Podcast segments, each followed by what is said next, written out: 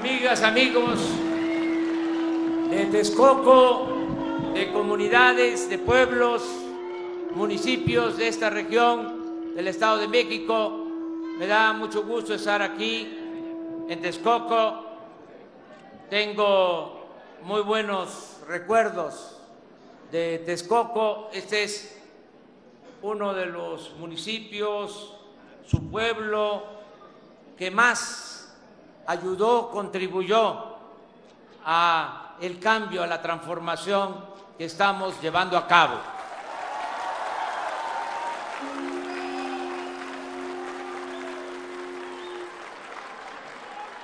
Y tenemos el compromiso con ustedes, con todos los pueblos originarios, tenemos el compromiso con todos los mexicanos de no fallar.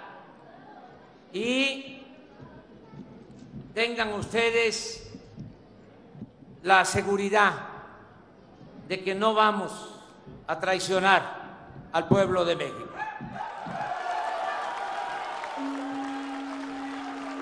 Llevamos muchos años luchando por nuestros ideales, por nuestros principios. Y ahora tenemos la oportunidad de que las cosas verdaderamente cambien en beneficio de nuestro pueblo. Es un momento histórico, importante, y vamos a cumplir todos los compromisos. Ya empezamos, llevamos un poco más de un año y ya se iniciaron acciones que distinguen a este gobierno de los anteriores. Podemos decir, sin equivocarnos, de que no se permite la corrupción en el gobierno. Podemos también decir que estamos llevando a cabo un gobierno austero, que no hay eh, derroche, que no hay lujos en el gobierno, porque no puede haber gobierno rico con pueblo pobre. Puedo probar que ahora están abajo los sueldos de los de arriba que cobraban mucho. Habían sueldos hasta de 700 mil pesos mensuales. Eso se terminó.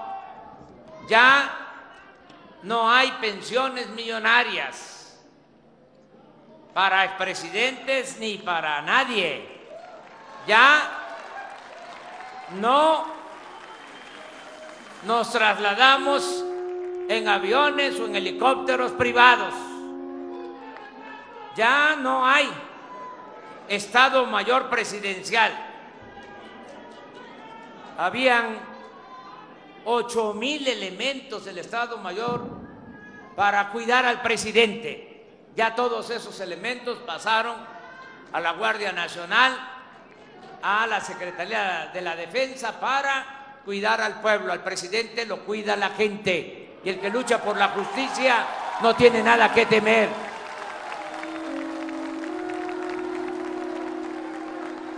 Hemos logrado con honestidad, con austeridad, hemos logrado ahorrar y hemos podido financiar el presupuesto sin aumentar impuestos. No ha habido gasolinazos ni habrá gasolinazos.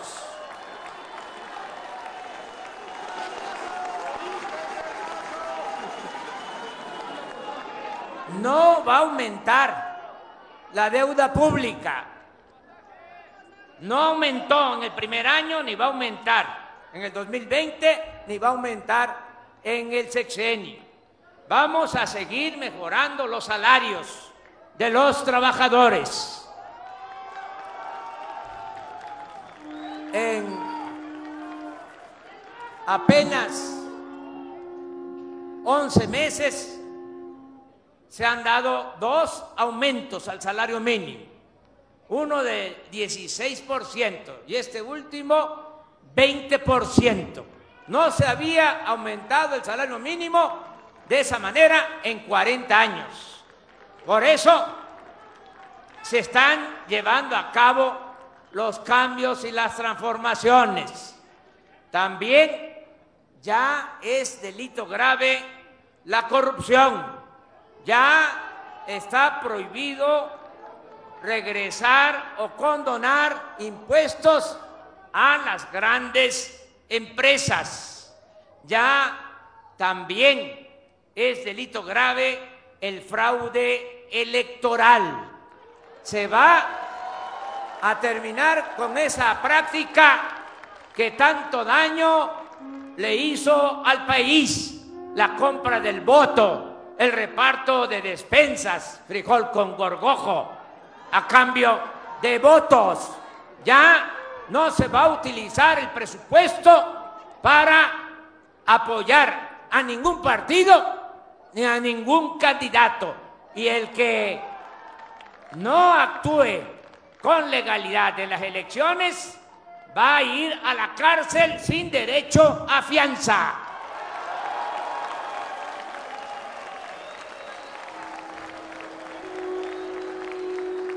Pero quizá lo más importante de todo son los programas de bienestar. Eso es lo que más ha impactado, porque se logró en 12 meses, 13 meses, que ya sea realidad la pensión universal para los adultos mayores. No 1.160 pesos. El año pasado, 2.550. Y este año va a aumentar de acuerdo a la inflación. Poquito porque es bendito, pero va a aumentar la pensión a los adultos mayores. También ya está llevándose a cabo el programa de la pensión para niñas, niños con discapacidad. Vamos a llegar a un millón de pensiones, de becas para niñas, niños con discapacidad. Vamos también a seguir otorgando las becas, becas para preescolar, primaria y secundaria. Becas para todos los que estudian preparatoria, para todos. Su beca. Y becas para los que están en las universidades de familias de escasos recursos económicos, 2.400 pesos mensuales. Todos los que están en la universidad aquí en Texcoco, en la Escuela de Ingeniería, su beca de 2.400 pesos mensuales. ¿Es cierto o no es cierto? Vamos también a seguir contratando a jóvenes que ya no están estudiando y que no tienen empleo. Se les va a seguir dando trabajo como aprendices en talleres, en empresas. Se les va a seguir pagando 3.600 pesos para que se capaciten. Ya son 900 mil los jóvenes que están en el programa Jóvenes Construyendo el Futuro. Y vamos a seguir avanzando. El propósito es que no se quede un joven sin derecho al estudio y sin derecho al trabajo, para que de esa manera podamos enfrentar el problema grave que tenemos de inseguridad y de violencia. No se puede apagar el fuego con el fuego. Siempre lo he dicho, no se puede enfrentar la violencia con la violencia, no se puede enfrentar el mal con el mal. El mal hay que enfrentarlo haciendo el bien. Nunca más hay que darle la espalda a los jóvenes. Hay que atender a los jóvenes para que no se queden solos y no sean enganchados, no sean jalados por la delincuencia. Es un millón de veces mejor tener a los jóvenes estudiando y trabajando que tenerlos en la calle. Esa es la filosofía de ahora, esa es la doctrina que se está aplicando.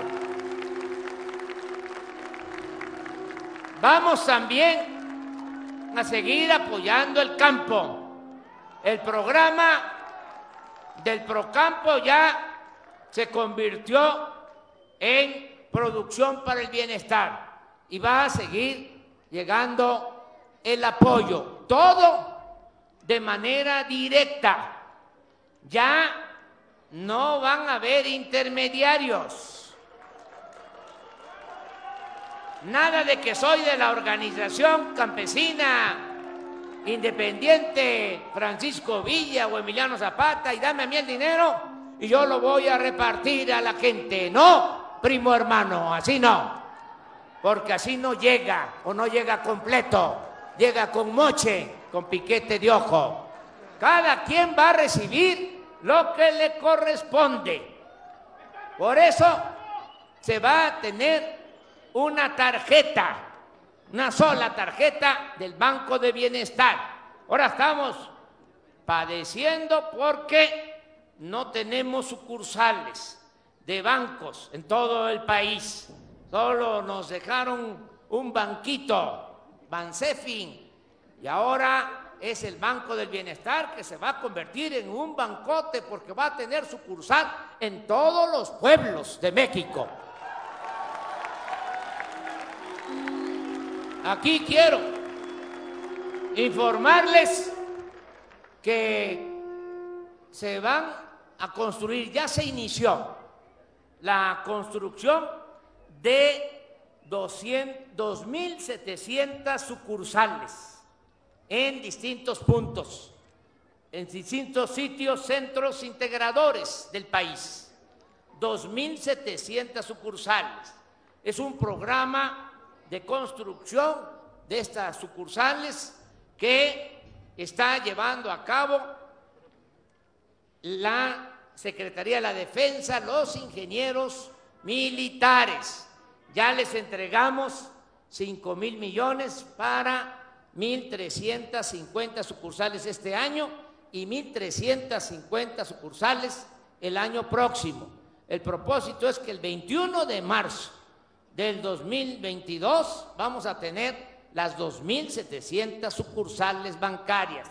Aquí en el Estado de México van a ser 311 sucursales bancarias. Vamos a tener aquí muchas sucursales bancarias, como en Chiapas, como en Oaxaca, porque el Estado de México es el Estado más poblado y también de mucha extensión territorial.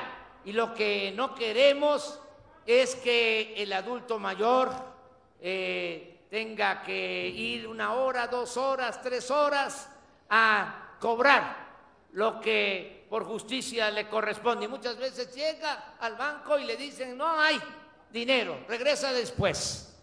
Y se gastan mucho. Lo mismo los becarios y las personas con discapacidad, que tienen que ir además acompañados de un familiar, ya sea un anciano tiene que llevar también un familiar y una niña, un niño con discapacidad, lo mismo y es mucho el gasto. Por eso se van a crear estas 311 sucursales del Banco del Bienestar en el Estado de México. Y eh, aquí en Texcoco, nada más, en el municipio, van a haber 10 eh, sucursales del Banco de Bienestar. Todo esto va ayudar mucho a que lleguen de manera directa todos los programas. Lo mismo puedo decirles acerca de los créditos que se están otorgando en el programa Tandas para el bienestar. Se está prestando un dinero sin intereses a la palabra, sin papeleo, para que los artesanos, mujeres, hombres, los pequeños comerciantes, los que se buscan la vida, como pueden, tengan para comprar su mercancía, su herramienta y puedan ir pagando mes con mes en abonos ese crédito. Al momento que terminan de pagar, ya reciben otra cantidad. Si terminan de pagar 10 mil, se les entregan 15 mil. Si terminan de pagar 15 mil, 20 mil. Vamos a entregar ya se está haciendo, pero se va a ampliar este programa de créditos a la palabra para fortalecer la economía popular. En lo que tiene que ver con la educación, les digo a las maestras, los maestros de Texcoco que cumplimos ya en cancelar la mal llamada reforma educativa. Ya no hay ni persecución ni campañas de difamación a nuestras maestras, a nuestros maestros. Y vamos a mejorar la calidad de la enseñanza, sin imponer nada, como decía Juárez, nada por la fuerza, todo por la razón y el derecho. Vamos a ponernos de acuerdo con maestras, maestros, padres de familia, autoridades para mejorar la calidad de la enseñanza. Por eso también celebro el que se esté llevando a cabo este programa de las universidades públicas, 100 universidades públicas en todo el país. Y celebro estar aquí en Texcoco, donde eh, se ubica la sede de la Universidad de Chapingo, que es una gran universidad.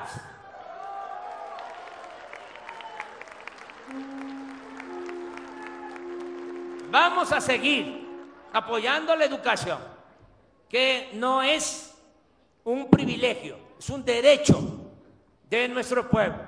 Y vamos también a llevar a cabo, ya comenzamos, pero se va a extender a todas las escuelas un programa de presupuesto para cada escuela que se haga cargo que se hagan cargo los padres de familia del el mantenimiento. Se les va a entregar el presupuesto anual a cada sociedad de padres de familia. Hay 170 mil escuelas en el país preescolar, primaria, secundaria, 170 mil. Vamos a empezar, ya comenzamos con 26 mil, vamos a aumentar a 80 mil este año, van a ser 103 mil y el año que viene llegamos a las 170 mil. ¿En qué consiste este programa? Se entrega desde la tesorería de la federación la orden de pago, el presupuesto a cada escuela. Se reúne eh, la asamblea de padres de familia, tienen su comité y reciben lo que le corresponde para mantenimiento de la escuela. Si es una escuela pequeña de 5 a 50 alumnos, 150 mil pesos. Si tiene de 50 a 150 alumnos, 200 mil pesos. Si tiene más de 150 alumnos, 500 mil pesos. Se va a entregar cada ciclo escolar este presupuesto. Lo único que estamos recomendando es de que el tesorero del comité se procure que sea mujer, porque la mujer es más honrada que el hombre. Y al que no le guste, que se vaya a volar en el avión presidencial.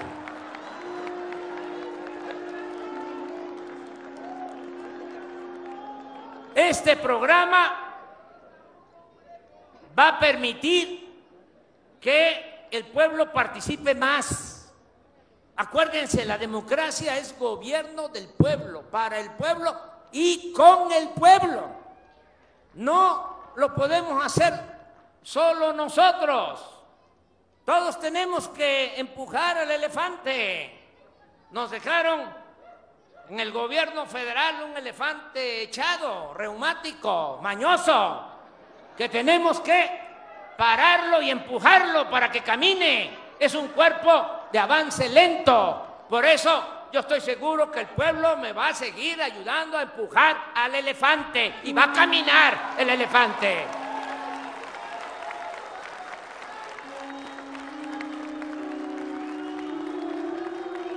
Y así otros programas, la construcción de caminos, lo mismo, con la participación de la gente. Voy el próximo fin de semana a Chihuahua y Sonora y en 15 días voy a estar en Oaxaca. Voy a inaugurar 26 caminos que hizo el pueblo de concreto. Caminos ya sin compañías constructoras, sin corrupción,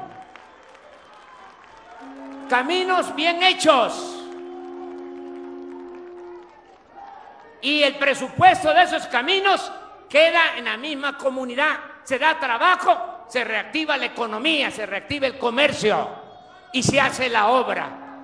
Así vamos a trabajar mucho para que nos ayuden todos y pendientes, abrir bien los ojos para que no haya corrupción, que el dinero que es del pueblo no se quede en unas cuantas manos. A mí me da mucho gusto, ya lo dije y lo repito, estar aquí con ustedes en Texcoco. ¿Por qué? Estamos haciendo esta gira en comunidades, en pueblos indígenas, porque estamos atendiendo a todos, estamos escuchando a todos, estamos respetando a todos, de todas las corrientes del pensamiento, de todas las religiones y también a los libres pensadores, pero le estamos dando preferencia a la gente humilde por el bien de todos, primero los pobres. Esa es nuestra manera de pensar. Les puedo probar de que ya, al día de hoy, de todas las casas que hay en México, de todos los hogares que hay en México, en la mitad ya están recibiendo cuando menos un programa de bienestar. En la mitad de todos los hogares de México están recibiendo ya un programa de bienestar, ya sea porque hay un adulto mayor o una niña, un niño con discapacidad o un becario, ya en la mitad de las casas, pero en comunidades indígenas, ya del el 100% de las casas en los pueblos indígenas 97% están recibiendo ya un apoyo, cuando menos. Y voy a lograr con el apoyo de nuestros servidores públicos que este mismo año va a ser 100% de apoyo para las comunidades indígenas. Ese es el propósito.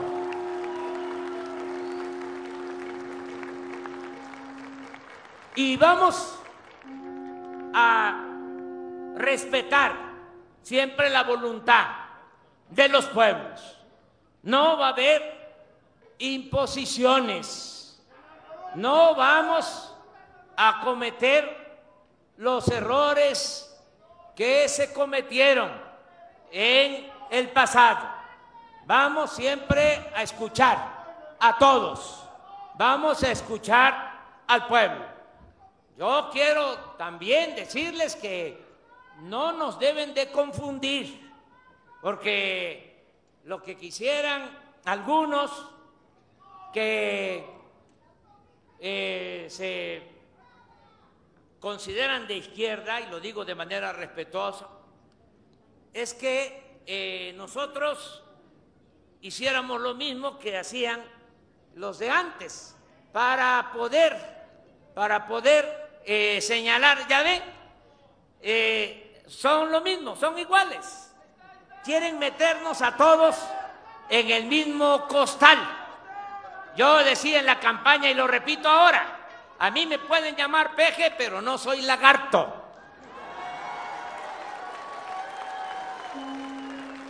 Pero ¿saben por qué esa actitud?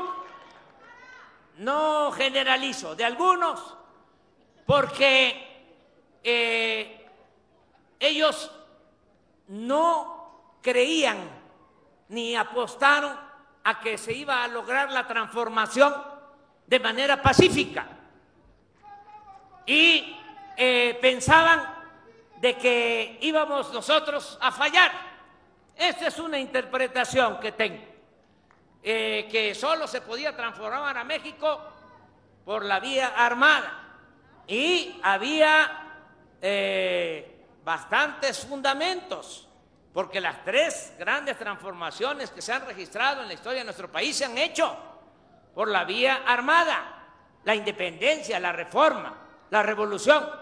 No lo querían así nuestros dirigentes. Hidalgo y Morelos eran sacerdotes. Juárez era pacifista. Madero lo mismo. Y tuvo que llamar al pueblo a tomar las armas. Entonces se pensaba que no iba a ser posible un cambio sin la violencia, sin las armas. Y se demostró con el trabajo de la gente misma, muchos años de perseverancia, se demostró que sí se pudo. Y ahora los que pensaban que no íbamos a lograr esta transformación sin violencia, pues están pues eh, un poco desquiciados, los veo muy nerviosos y a veces asumen actitudes de los conservadores.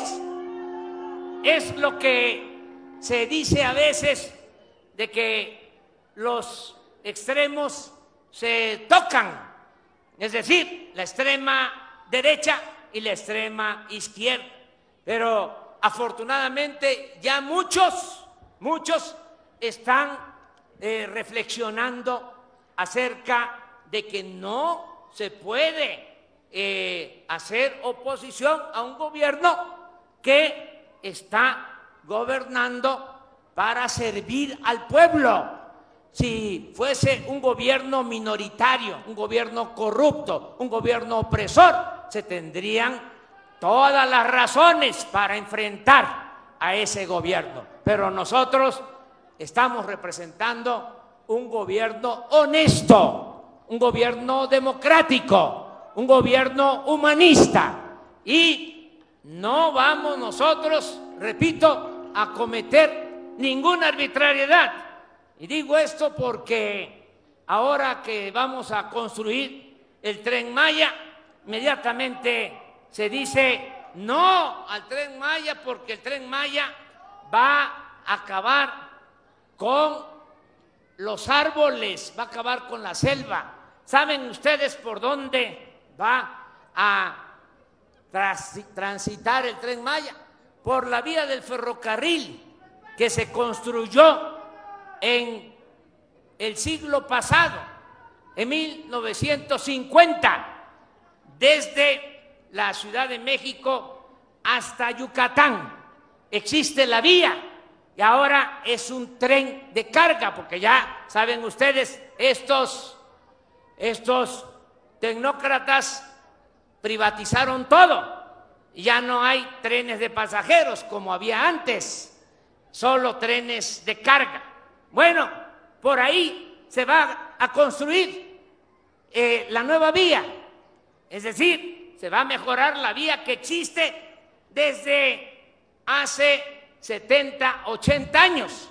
No se va a afectar absolutamente nada. No se va a tumbar un árbol. Pero ¿por qué esa oposición? Porque quieren que quedemos mal. Yo les pregunto a los que ahora se están oponiendo al tren Maya, ¿por qué no se opusieron cuando los gobiernos neoliberales entregaron 90 millones de hectáreas para la explotación minera? ¿Saben cuánto entregaron? De concesiones para la explotación minera. Repito, 90 millones de hectáreas, desde Salinas hasta hasta el último gobierno federal. ¿Saben cuánto cuánto tiene nuestro territorio nacional? 200 millones de hectáreas y entregaron 90 millones, el 40% del territorio nacional. Y los que ahora se oponen al tren Maya no dijeron nada, absolutamente. ¿Saben cuántas concesiones hemos entregado nosotros? ¿Saben cuántas hectáreas se han concesionado para la explotación minera? Cero, ni una sola.